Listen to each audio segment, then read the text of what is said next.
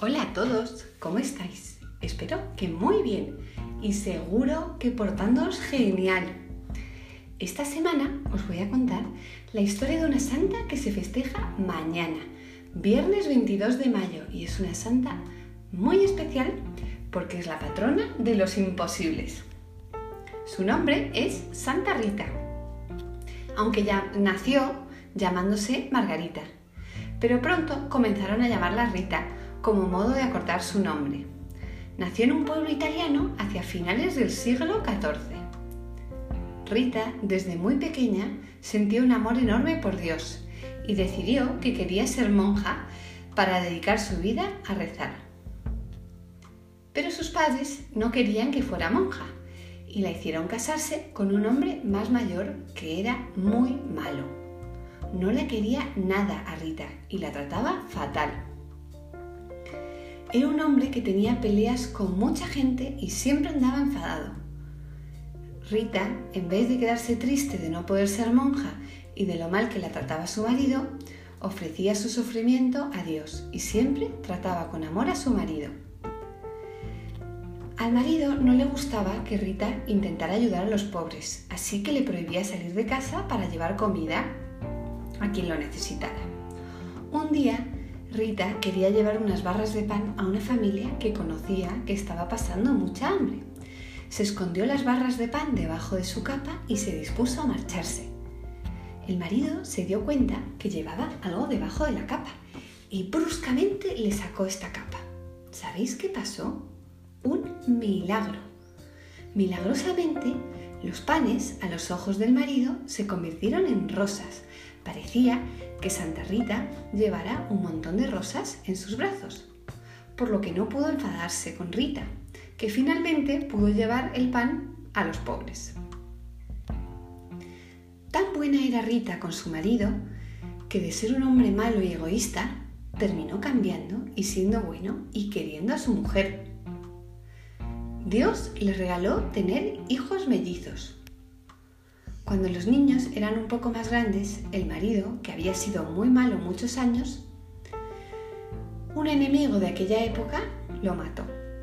Santa Rita se puso muy triste, pero se quedó con mucha paz de saber que gracias a su amor, su marido había podido arrepentirse de sus pecados y aprender a querer a Dios, así que estaba en el cielo.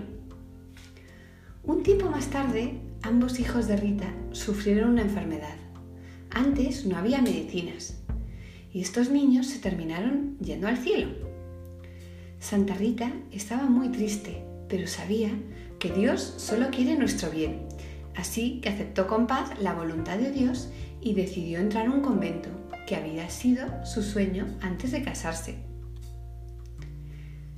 La aceptaron en un convento donde rápidamente, con su generosidad y amor, se ganó el cariño de todas las monjas.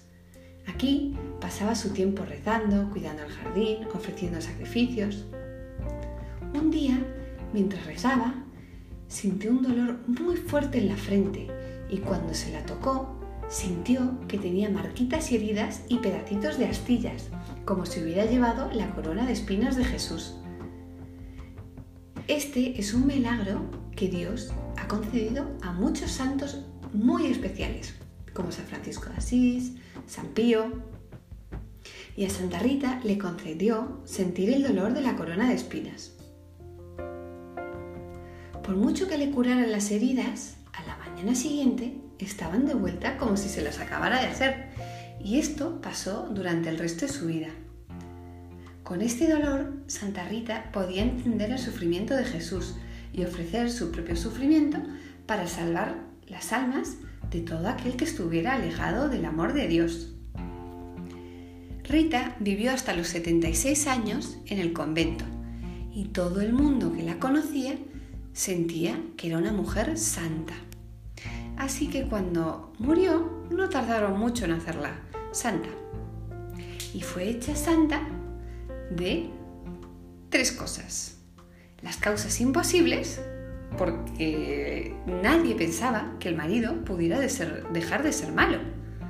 Era prácticamente una causa imposible y ella lo logró.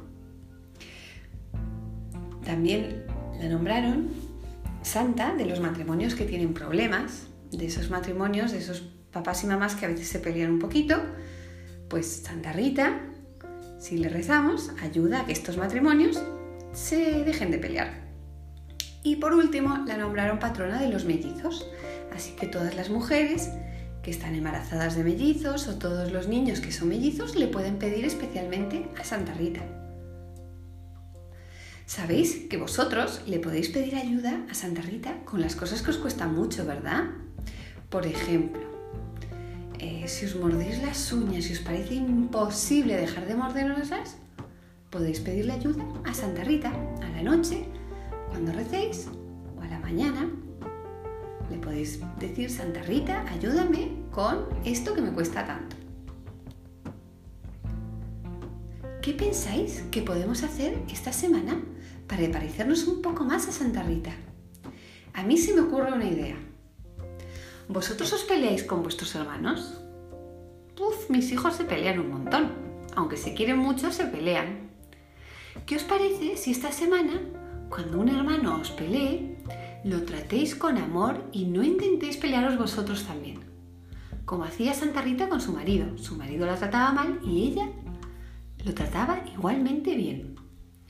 Venga chicos, vosotros podéis. Y si os parece imposible no pelearos, pues le podemos pedir ayuda a Santa Rita.